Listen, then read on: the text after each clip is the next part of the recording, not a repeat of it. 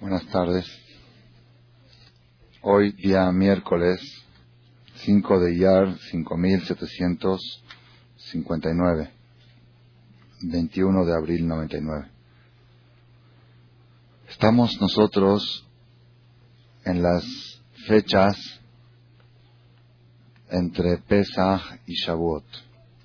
Estos días son llamados días de Sefirat a Omer, los días que se cuenta el Omer.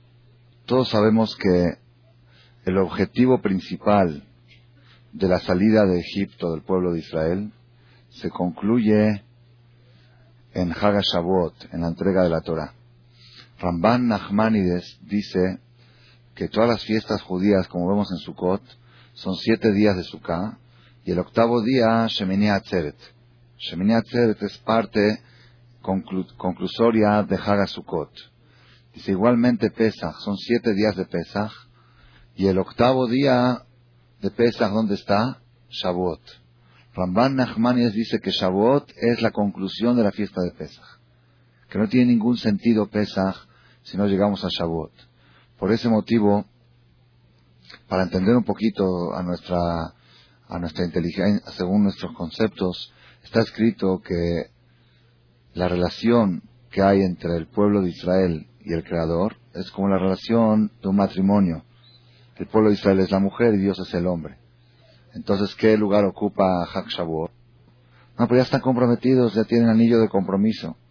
Si no llega nada, si la novia le dice, el novio le dice a la novia, hoy vamos a casarnos. No, ¿para qué quieres casarnos si ya estamos comprometidos? ¿Cómo? Pues todo el compromiso es una preparación para llegar a la boda. Igualmente, Pesach es el compromiso del pueblo de Israel con Dios y Hak Shavuot es cuando se concreta y se concerta el matrimonio en la entrega de la Torah. Esa es la ideología.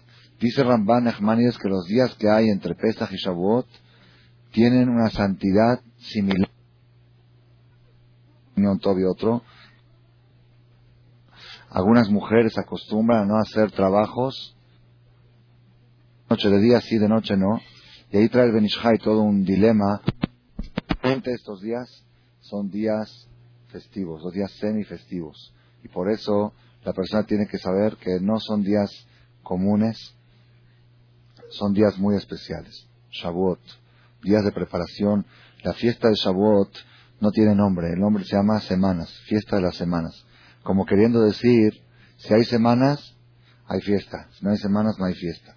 Las semanas marcan la fiesta, ¿ok? Entonces ahora surge una pregunta, cada año cuando analizamos otra vez estas fechas, surge una pregunta. Si todo el objetivo de la salida de Egipto, si todo el objetivo del compromiso era llegar a la boda, ¿para qué? Ustedes saben, en los tiempos de antes, se hacía la boda en dos etapas. Una es Irusin y otra es Nisuin. Irusin es cuando el novio le da el anillo a la novia y le dice Areat Mekudeshet Libe Tabat Israel. Eso se llama Irusin. En ese caso la mujer ya está comprometida, pero todavía no está casada. Si la mujer se va con otro hombre se considera adulterio, pero tampoco con su marido puede estar porque todavía no está casada. Como que está en el medio. No, no puede estar con nadie, ¿ok? Pero tampoco puede estar con su marido. Eso se llama Irusin. Después se hace Nisuin. ¿Qué es Nisuin? Boda. La, copa con las siete verajot. Eso, y firma la que tú vas. Eso es lo que hace que ya pueda vivir con su marido. En los tiempos antes se hacía en dos etapas. Hoy en día, ¿cómo hacemos? Vamos al Knis. Y en el Knis traen dos copas. Y hacen las dos ceremonias en una. Las dos ceremonias. La primera copa, el anillo, es la ceremonia de Irusin. Y la segunda etapa es la ceremonia de Nisuin. En la boda que hacemos hoy en día son dos ceremonias que en los tiempos antes se llevaban por separado y hoy se manejan juntas. Igualmente el pueblo de Israel, en Pesach tuvo Irusin, fue el anillo, ¿ok? Y en Shavuot tuvo Nisuin, el contrato de boda, al Kaketubá, inclusive en algunos libros, en Mahzorim de Shavuot, de Shalosh Regalim, hay una cosa que se llama Ketubá de Haga Shavuot. Ketubá quiere decir contrato de matrimonio para la fiesta de Shavuot, que firman entre la novia, el pueblo de Israel y el novio. Y ahí dice, el novio dice, trabajaré para ti, te mantendré, te daré todo lo que necesitas para tu sustento. El novio es Dios, le dice al pueblo de Israel. Y la mujer, que es el pueblo de Israel, seré yo fiel a ti, respetaré tus palabras, te honraré. Eh, así está, está impresionante, qué bonita, y cuál es la dote que le da la novia al novio, y cuál es el dote. Y así está precioso En algunas comunidades me dijeron que hasta lo leen cuando abren el Sefer, en Shavuot, lo leen en público. Y este año, en Beline, de que estamos sacando el Mahzor de Shavuot en español, va a salir traducida para la persona que lo quiera leer. Es muy, muy bonita esa que tú vas, un contrato de matrimonio entre la novia, el pueblo de Israel y el novio, el creador. Entonces ahora la pregunta que surge es la siguiente. ¿Por qué motivo Dios, sacándonos de Egipto, no nos hizo inmediatamente la boda? ¿Ya? Como hacemos hoy. La primera copa fue salida de Egipto, la segunda copa es la boda, que se hagan las dos cosas juntas. ¿Por qué tuvo que esperar 49 días, 49 días entre la salida de Mitzrayim y Matanto? Así todo el objetivo principal de la salida de Egipto era llegar a Ar Sinai. Y todo el objetivo de la creación es la entrega de la Torah. Entonces ya inmediatamente, ya que los liberó al pueblo de Israel, ya están libres, ahora vengan. Matan Torah, ¿por qué tuvieron que pasar esos 49 días que fueron bastante complicados? El que lee la historia en la Torah ve que hubo muchos problemas en el camino, desde salida de Egipto hasta llegar a Sinai. Se quejaron por falta de comida, tuvo que bajar el man. Hubo varias cosas que no fueron tan bonitas, tan agradables, que Hashem inmediatamente saliendo de Mitraim, aquí está la Torah. ¿Cuál es la causa? Dice el Midrash, cuando entendamos nosotros cuál es la causa de esa distancia entre el compromiso y la boda, por qué Hashem no quiso hacer las dos ceremonias juntas, vamos a entender cuál es nuestro trabajo, cuál es nuestro deber en estos días llamados Sefirat Omer. El Midrash dice así, ¿por qué nos entregó la Torah inmediatamente después de salir de Mitzrayim? Así pregunta el Midrash. Contesta, Mashal Lemelech se compara a un rey que tenía una novia. El rey se iba a casar con una novia, iba a ser la reina. Y de repente la secuestraron a la novia, la secuestraron, la maltrataron. Por varios años estuvo secuestrada, por más que el rey trató de buscarla, no la encontraba. Y esta novia, cuando estaba secuestrada, lo aleno, la torturaban, la hacían sufrir, la maltrataban, pasaba hambre, se había desfigurado su cuerpo de tantas, tanto sufrimiento. Después de varios años de secuestro y de torturas, logró el rey encontrar a su prometida, a su novia, y la liberó de los secuestradores. Y mató a los secuestradores, por supuesto. Ya, ya que la liberó el rey estaba emocionadísimo, tanta ansiedad tenía por encontrar a su prometida, ya la encontró. Entonces le bueno, ya, la boda, hay que hacer la boda con la reina. Dice el rey, ay, mira cómo se ve. Cuando yo la conocí era guapa, tierna, toda chapeada. Mira cómo estaba torturada, parece una vieja de 80 años. Dice, dale unos días, un, un tratamiento de uno o dos meses para que se reponga de salud, de, que haga ejercicio, que tome sol, que se maquille, que empiece a volver a recobrar su, su forma para que sea digna de casarse con el rey y ponerle la corona de reina. ¿Okay? Y así hizo el rey. le hizo un tratamiento de 49 días de terapia, de, medicina, de salud, de rehabilitación, para que el día 49, día 50 puedan hacer la boda. Dice el Midrash así, igual. El rey es el creador. La novia, la prometida, es Israel. Los secuestradores son Egipto. Los torturaron, los maltrataron, en todos los aspectos, más que todo en el aspecto moral. En el aspecto moral, el pueblo judío no se podía dedicar a estudiar, a progresar moralmente, porque estaban esclavizados físicamente y se fueron corrompiendo moralmente. Entonces, cuando ya el rey liberó a su prometida de los secuestradores, entonces todos dijeron, ya, boda. Dice, ¿cómo? ¿Cómo me voy a casar? Dice Dios, ¿cómo me voy a casar con un pueblo que está tan materializado? con un pueblo que está tan contaminado, tan torturado por 210 años de esclavitud física, mental y espiritual. Más que todo la, la, contaminación espiritual que tenía el pueblo de Israel de los malos hábitos y malos ejemplos que recibían de los egipcios. Los egipcios eran shetufes dima, como dice la Gemara. Estaban ahogados en, sumergidos, inmersos en, en corrupción, inmoralidad sexual, era un mal ejemplo para los judíos y todo eso se contamina. Los, los judíos cuando se encuentran en la diáspora, por más que traten de respetar su judaísmo y todo, se van contaminando de los efectos de los goín de cada pueblo. En cada pueblo ustedes van a ver que el judío eh, de Argentina tiene los efectos del goy argentino, el judío de México el defecto del goy de México, el de América el del goy americano. Y si esas cosas se pegan, se pegan en el Yehudí.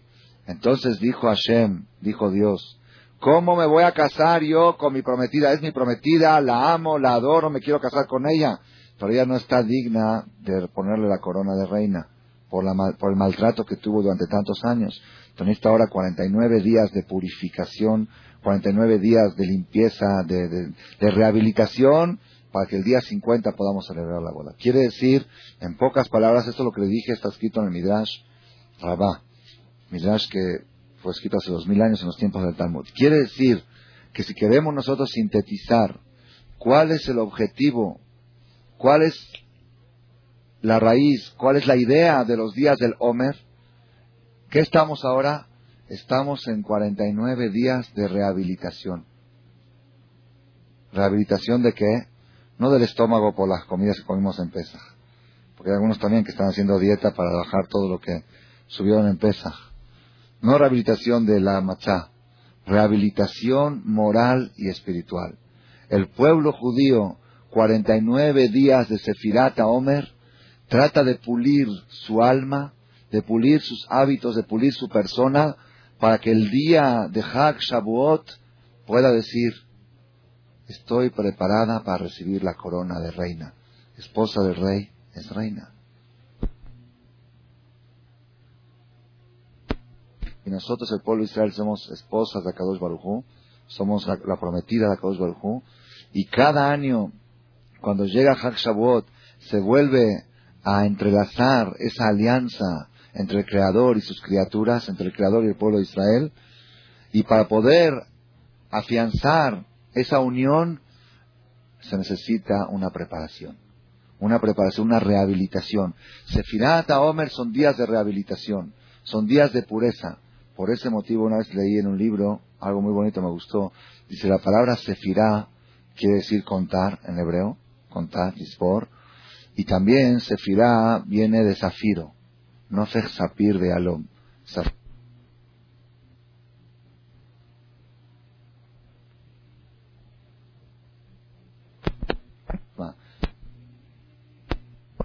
Para ser digno días de purificación.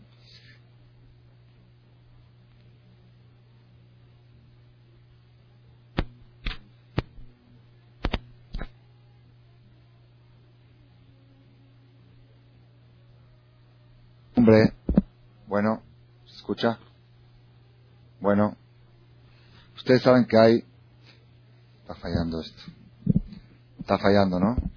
Bueno, bueno, bueno, bueno. Ustedes saben que hay una costumbre del pueblo de Israel entre Pesach y Shavuot estudiar Pirkei Avot. Es costumbre en todo Israel. Algunos lo estudian diario, estudian en Shabbat, cada Shabbat un Perek, son seis Perakim, seis capítulos, se termina hasta Shavuot. En los Knesses, en algunas comunidades lo leen en forma oficial, en público. Cada comunidad de alguna manera lo inserta dentro del programa de actividades entre Pesach y Shavuot, Pirkei Avot. ¿Por qué se acostumbró a estudiar Pirkei Avot de Pesach y Shavuot? Pirkei Avot, efectivamente, es parte del Talmud, es uno de los tomos del Talmud, pero a diferencia de los demás tomos que hablan de leyes y de alajot, Pirkei Avot es todo filosofía y musar. Pirkei Avot es exactamente lo que se llama purificación y pulido del alma. Pirkei Avot enseña a la persona conductas de vida, secretos. Yo creo que de las cosas más preciosas que tenemos en la literatura judía es Pirkei Avot. Baruch Hashem hay libros ya traducidos al español y comentados. Precioso, Pirkei Avot cada frase y frase de Pirkei Avot tiene mensajes eternos que la persona lo puede aplicar en cualquier sector de su vida para ir puliendo su persona y lograr la superación personal que necesita tener el judío para ser merecedor de tener el título de judío. El título de judío no es automático.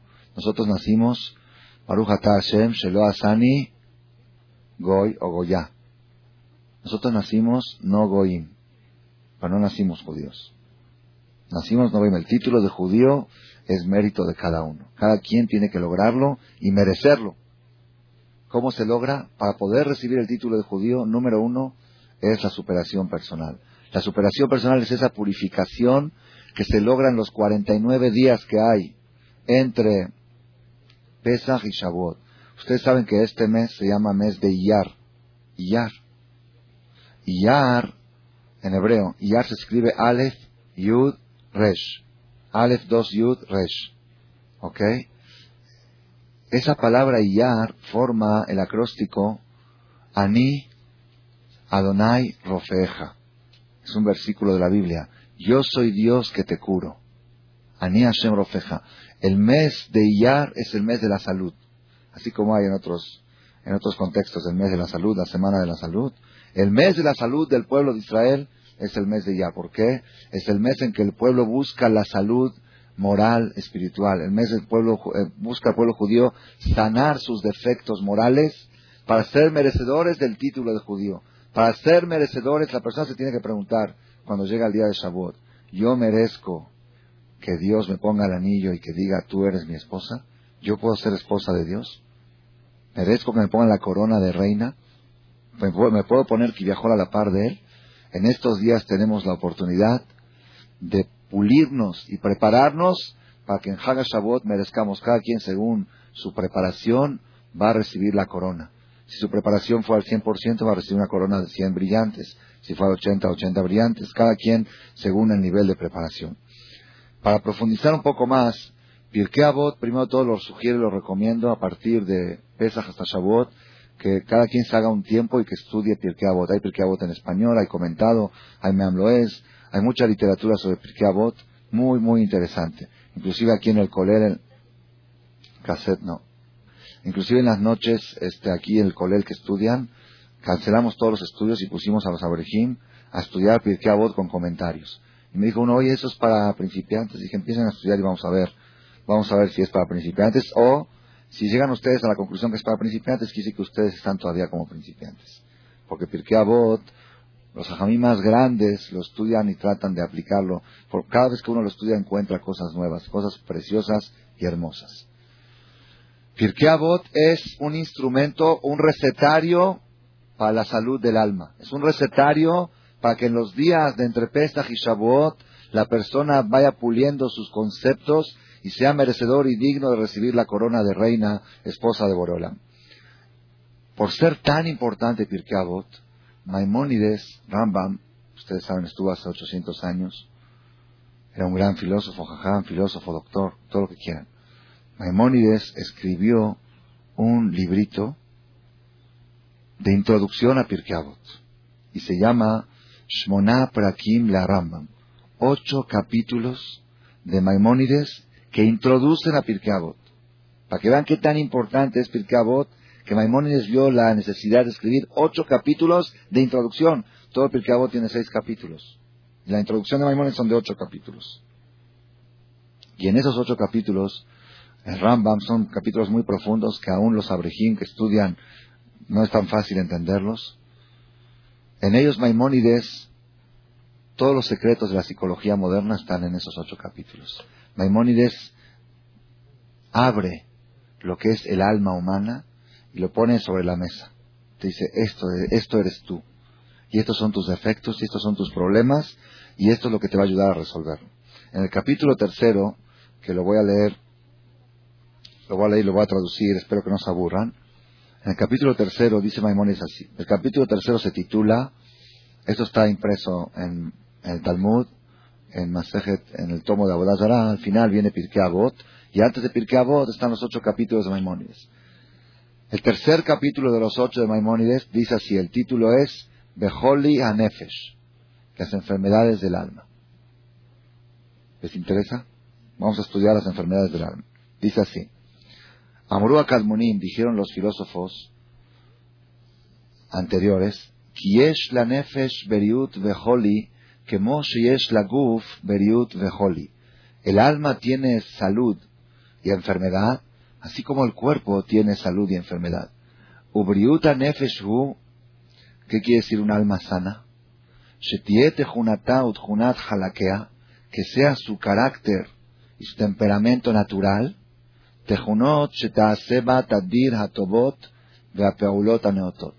que tenga un temperamento que por naturaleza conduce a la persona a hacer cosas buenas. Eso quiere decir un alma sana. Un alma sana es que solita se le antoja hacer el bien, ayudar, favorecer, no dañar, no ofender, no agredir, por naturaleza. Ese es un alma sana.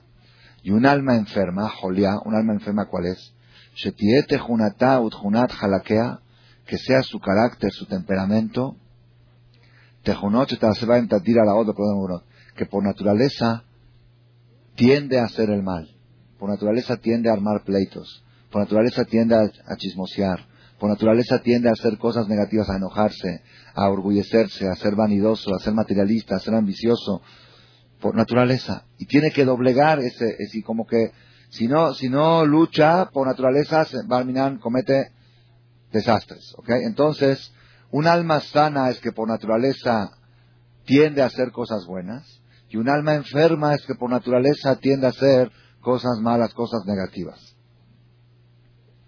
Dice así, Omnam, pero la salud del cuerpo y las enfermedades físicas, hay libros de medicina que los analizan, los investigan y te dicen las medicinas.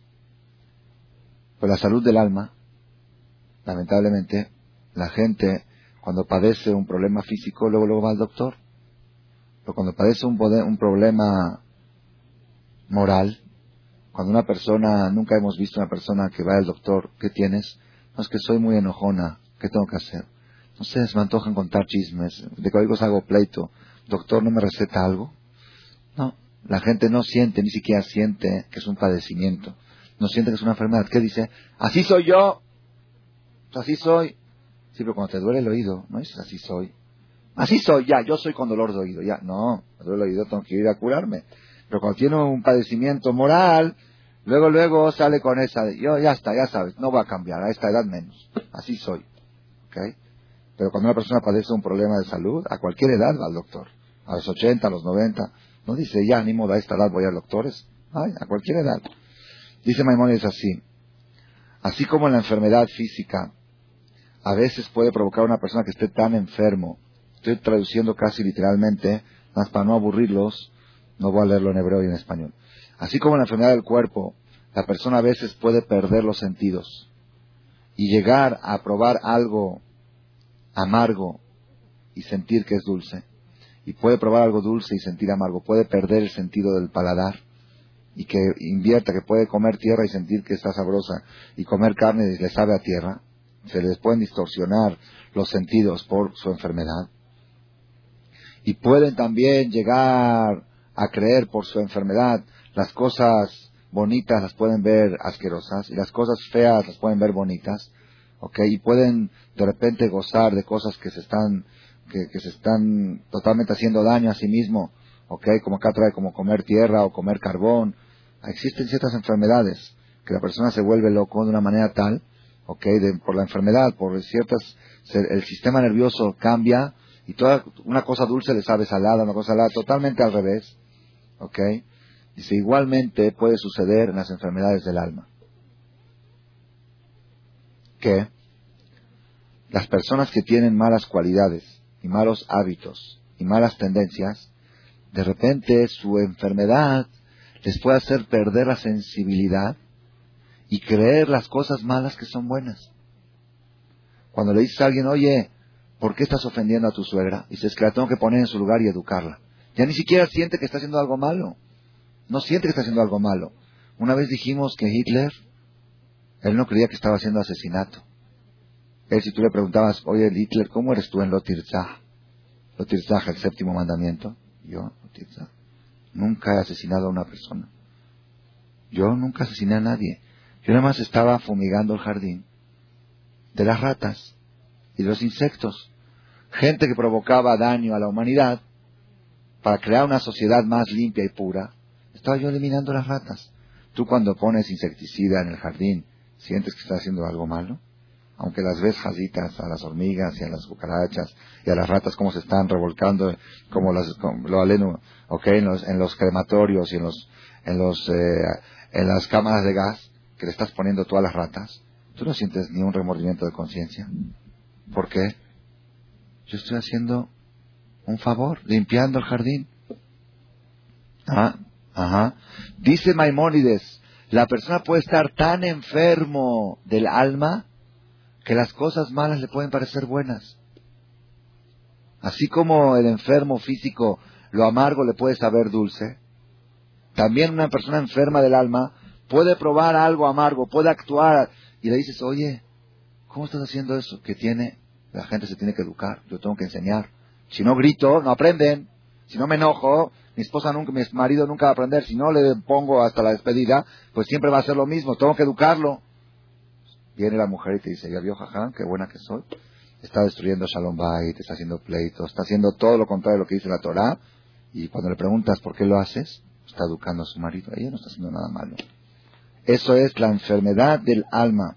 Puede, puede agudizarse tanto hasta que la persona piense lo bueno que es malo y lo, buen, y lo malo que es bueno.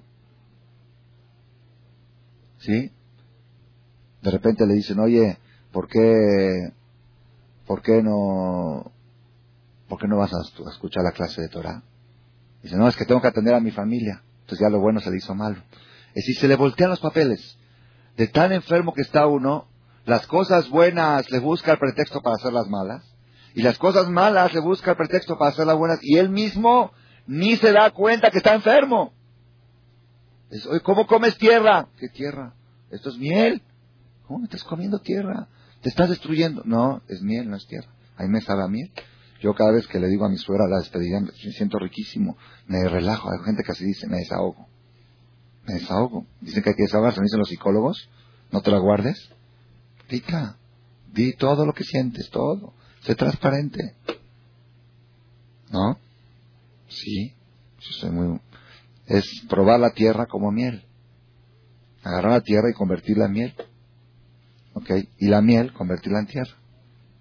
Eso es uno de los, uno de los resultados más desastrosos que puede haber en las enfermedades del alma, cuando la persona pierde la sensibilidad de saber qué es bueno y qué es malo.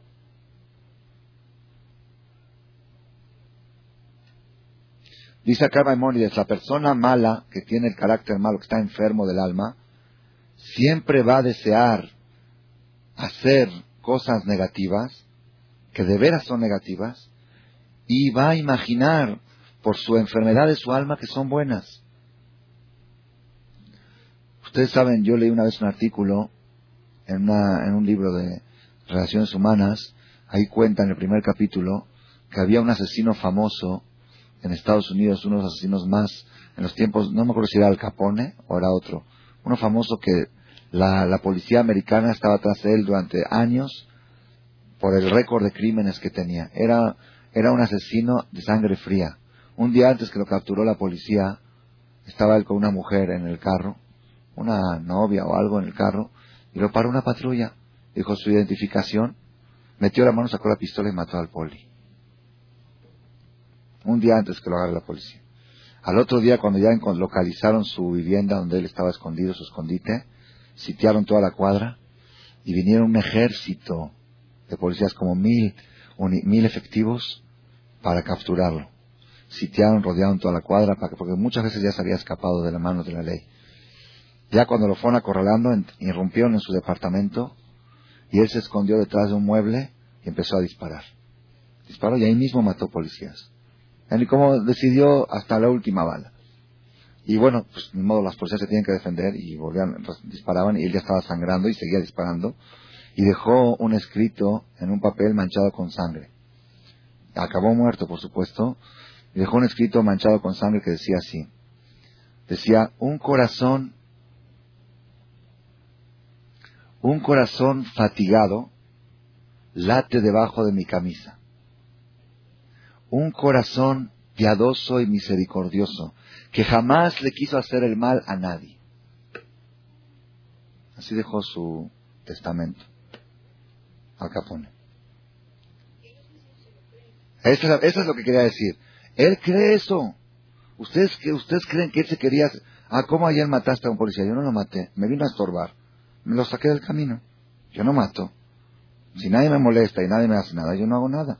Nada más cuando necesito dinero voy, mato a alguien, les saco. Pero nada más, no es que yo soy asesino un corazón piadoso, misericordioso, que jamás le quiso hacer el mal a nadie. y nada más lo persiguen injustamente la policía. Es el perseguido, es la víctima, el mártir.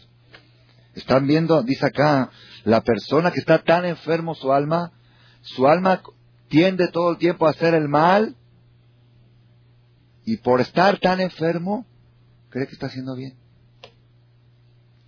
Eso es un nivel muy drástico, lo de Al Capone. Pero a nuestro nivel también. Nosotros, el, uno de los problemas más graves que tenemos es que nos juzgamos según nuestros ojos. Y nuestros ojos están nublados porque nuestra alma está enferma. Decimos, oye, mucha gente dice, yo no hago daño a nadie. Yo no molesto a nadie. ¿Tiene algo de malo? ¿Por qué me dicen que tengo que hacer teshuva? ¿Por qué me dicen que estoy mal? ¿Qué tengo de malo? Soy buena mujer, soy atiendo a mi casa, atiendo. ¿Qué tengo de malo? Es un, un error muy grave de aquel, ¿cómo dicen los doctores? Hay que hacerse chequeo cada tanto. Cada tanto hay que hacerse un chequeo general, a ver cómo estás. Yo estoy bien, ¿qué tiene? Tú sabes medicina para saber si estás bien o no. Tienes que ir con gente experta en medicina. Dice, continúa diciendo Maimónides. Así como las enfermedades físicas.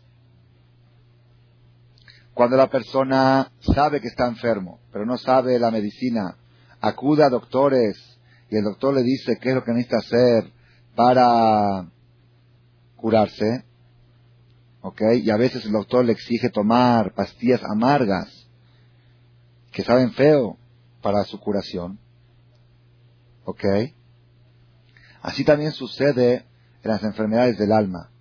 Las personas necesitan acudir a un doctor para que le recete cuáles son las pastillas, cuál es la terapia que necesita para curar su alma. Sheishalua Jajamim, ¿quiénes son los doctores? Los sabios. Shehem Rofea Nefashot, que son los, los curadores del alma.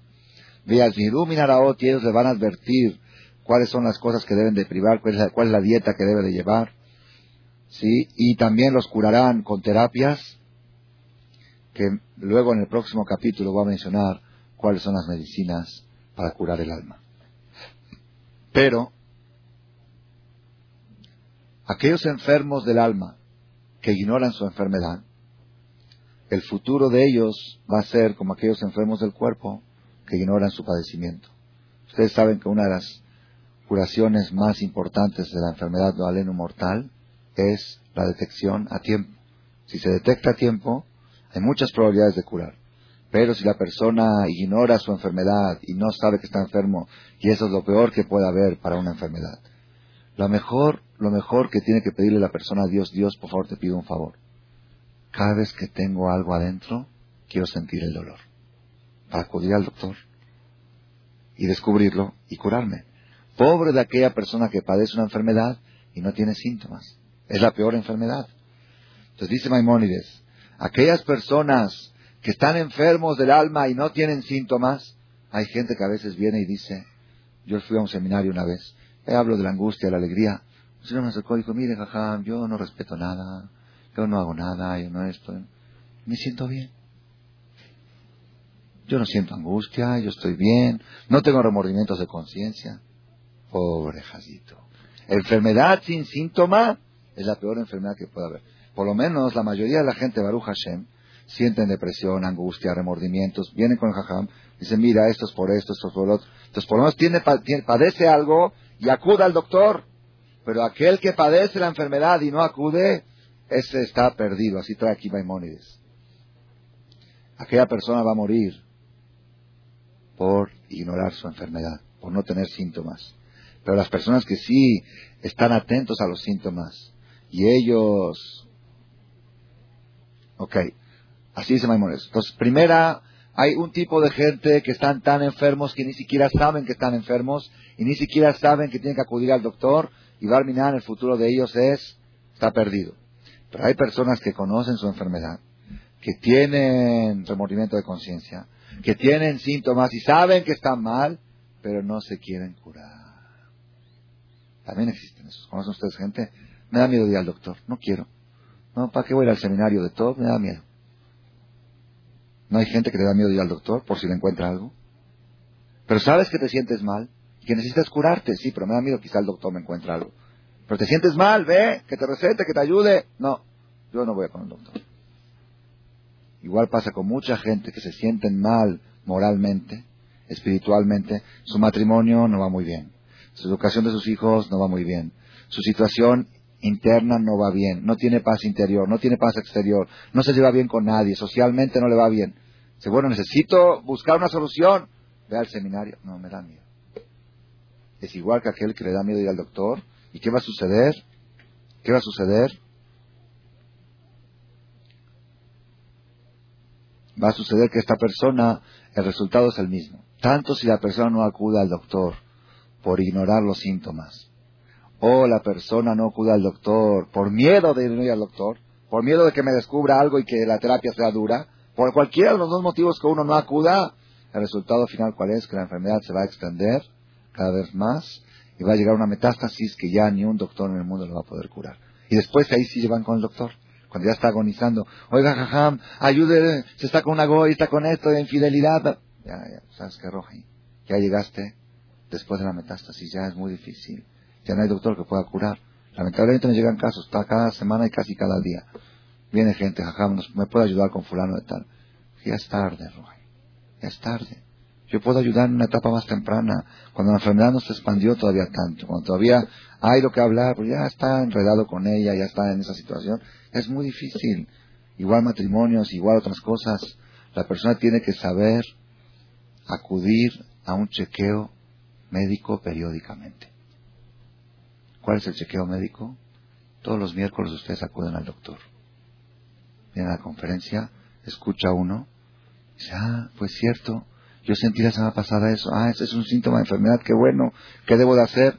Viene uno a estudiar medicina del alma, a estudiar, ustedes toman clases, ustedes estudian la facultad de medicina de Marcela, nada más que en vez de medicina del cuerpo, medicina del alma, toman clases y van apuntando y van progresando y de veras, de veras, ustedes tienen que tener compasión de aquellas personas que no toman estas clases. Así como aquel que estudia medicina, de yo conozco gente que estudian, haz cuenta de nutrición, ¿ok? Vegetarianos y esto. Y ellos ven con compasión a los que comen todo lo que viene. Dices, no sabes, se está envenenando con el azúcar y con esto, ¿verdad o no? Así los ven, nos ven como de menos cuando te ven comiendo, ¿verdad o no? Le abdil, están equivocados, le abdil, así, así se siente la persona que acude a clases de Torah, que acude a clases de Torah y escucha nutriología judía del alma, cuando sale a la calle y ve otras personas que lamentablemente están inundados y ahogados en sus defectos, en sus enfermedades, que ni siquiera, ni siquiera saben que padecen algo, o saben y les da miedo ir al doctor, uno los ve con compasión. Pero ellos a ustedes los ven con envidia. Te envidio de que tú tienes el valor de ir al doctor y no te da miedo de enfrentarte a la realidad. No te da miedo a que te digan, estás mal, cómo tratas a tu marido. No tienes miedo que te digan estás mal, cómo te llevas con la sociedad. Que te lo digan y que te den la receta y vas a tratar de aplicarla. ¿Por qué no? La persona no tiene que ser cobarde, tiene que ser valiente. Valiente, la valentía es en la superación personal. No tener miedo a descubrir defectos. El mejor favor, el mejor día, el, el día más feliz de la persona tiene que ser el día que descubra un defecto y encuentre la forma de repararlo y reponerlo. Esa es la mejor verajá, la mejor bendición del mundo. Dice Maimónides, sobre aquellas personas que ignoran su enfermedad, dijo el rey Salomón en Proverbios 12, y Ashar el camino del necio es derecho en sus ojos. El necio ve el camino y dice, oye, estás yendo chueco. Estás yendo chueco. Y dice, no, yo estoy yendo derecho. Derecho. Está yendo chueco, pero él según como él ve con los lentes chuecos, está yendo derecho. Es lo que dijo el rey Salomón, Derejevil, el camino del necio y Ashar Benav. Beshomea está, pero aquella persona que siempre busca y escucha consejos, jajam, ese es el inteligente. El inteligente es el que se cuestiona, oye, ¿estoy en la carretera con la vaca o me estoy yendo a Tepozotlán? No preguntes, sigue. ¿Para qué? Disfruta de la carretera, mira la que mira el paisaje. Pero fíjate el cartel, y quizás estás yendo al revés. No pasa nada, estoy yendo a Cuernavaca. Después aparece en donde, en Guadalajara. Y dice, oye, ¿qué pasó?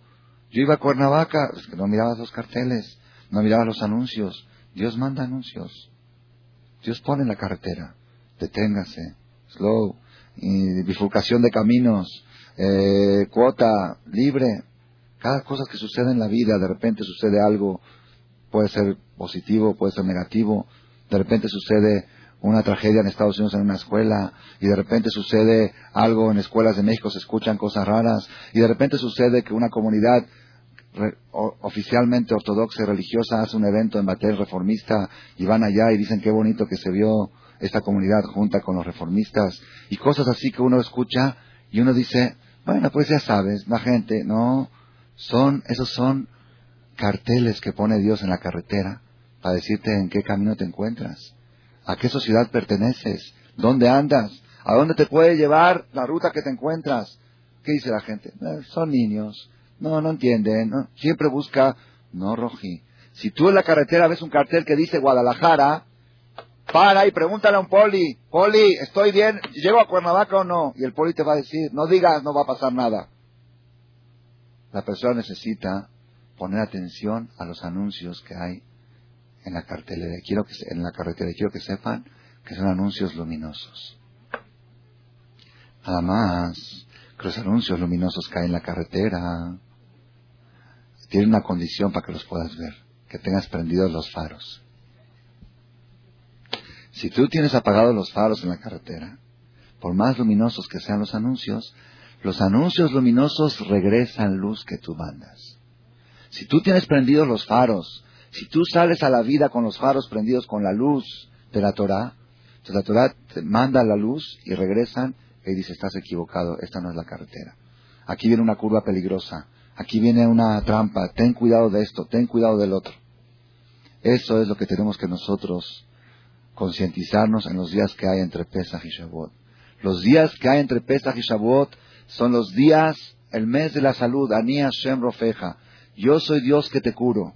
Salud del alma, la persona, aparte que es segura para salud del cuerpo también. Estos días la persona puede pedir refuerzo por, son días aptos para Ani Hashem Rofeja. Pero principalmente tenemos que saber que la salud del alma y la del cuerpo van de la mano. Ustedes saben que en Birkat Amazon nosotros pedimos a Hamán, U Irpaenu Refuah Shelema, Refuah Tanefesh, Refuah Taguf salud del alma y salud del cuerpo. Cuando pedimos en el Sefer Misheberach, hoy era P que cura fulano de tal, que le mande curación en sus 248 miembros y 365 arterias, refuá shelema, refuá tanefesh, refuá taguf. Cuando le pedimos a Dios todos los días en la mitad, refaenu Hashem fe. Cúranos Dios y nos curaremos. ¿Sí se habla? Doctor, cúrame y me voy a curar. Tú cúranos del cuerpo y nosotros nos vamos a curar del alma. Eso quiere decir, Refaeno Hashem, tú mándame salud física, venir a fe. Hoshieno, venivashea, está doble todo. Kitirateno ata. Dale arujao marpelejol tajalueno, majoveno, macoteno, una son del alma, una son del cuerpo. Kiel rofer Ahman, tú eres doctor, misericordioso y fiel. Los doctores hoy en día uno no sabe si le recetan a uno algo, una cirugía para ganarse la lana. ¿ok? Es sabido en el mundo de la ginecología que los doctores, la mayoría de los doctores tienden a la, a la cesárea porque cobran el doble. Eso es sabido, yo lo hablé con ginecólogos, es, conocido, hay que tener mucho cuidado. Pero acá los juez doctor Neman, fiel. El 80%, esto lo leí en selecciones hace unos años, el 80% de las cirugías que se llevan a cabo en Houston son innecesarias. Las hacen para experimento y para ganar dinero, sacarle dinero al seguro. La persona tiene seguro, cirugía. Pero Akadosh Baruj es Rofe, Rahman, Beneman. Es curador, misericordioso y fiel.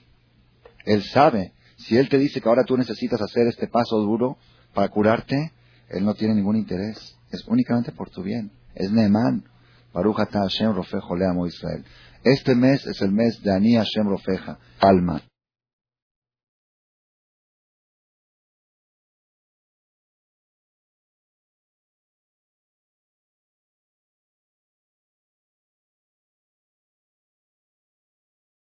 Y si una persona siente que tiene defectos, que la situación no está bien, pero le da miedo de ir al doctor, está como aquel enfermo que no quiere ir al doctor, que al final los dos van a acabar, van a mirar muy mal.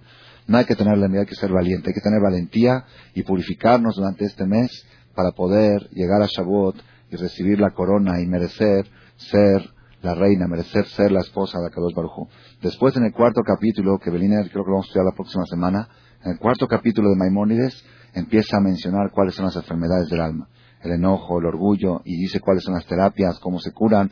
si ustedes les gusta el tema, si les gusta, el próximo miércoles vamos a estudiar el cuarto capítulo de Maimónides, donde nos explica cuáles son las enfermedades del alma, cómo se manifiestan y cómo se combaten. Es verdad que nos ayuda a todos nosotros a que aprendamos en este mes de la salud, que podamos, que tengamos el valor de acudir al, doctor, de acudir a las clases de medicina que se dan, si, así es en Marcela, si es en Top, si es en el Colel. Baruch Hashem, hay muchas clases de medicina del alma últimamente y hay, una vez cada tanto, hay cursos, congresos de médicos de terapia intensiva en los seminarios de fines de semana. Esos son increíbles. La gente de veras, la gente entra enferma y sale sana. Sale por lo menos con claridad, con luz, prender los faros en la carretera para que los carteles luminosos nos regresen a ver si estamos en el buen camino, estamos en el camino equivocado y Kashin Baraj nos ayude a todos que con la luz de la Torah, la luz de las clases de Torah que tomamos, y esto está comprobado y sabido, personas, personas religiosas o no religiosas, independientemente, las que acuden a clases de Torah, su vida es otra. Las que no acuden, aunque sean religiosas, tiene muchos conflictos, muchos problemas en la casa. Las clases de Torah es la luz que te da para que veas los reflectores y es la terapia y la medicina para poder sanar el alma y ser dignos de que después de Shavuot ya no digamos, bendito Dios que no me hiciste hoy. Bendito Dios que tengo el título de judío. Ojalá que todos lo tengamos, amén.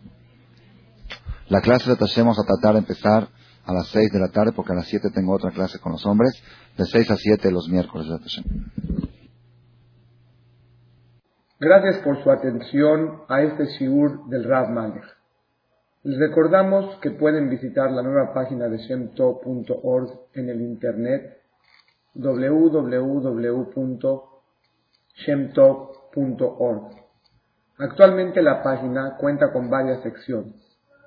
Noticias sobre las actividades de Shem Tov a nivel mundial, escuchar o bajar las últimas conferencias del Rav Malech, escuchar o bajar la alhaja del día, imprimir o estudiar desde su computadora la perashá de las semanas, estudio diario de Gemara, Daf Yomi en español, sincronizar su iPod con podcast, un manual para crear su propio CD de las conferencias que existen en la red, adquirir libros con entregas internacionales con la metodología del Rav Malech de español, fonética y hebreo simultáneamente,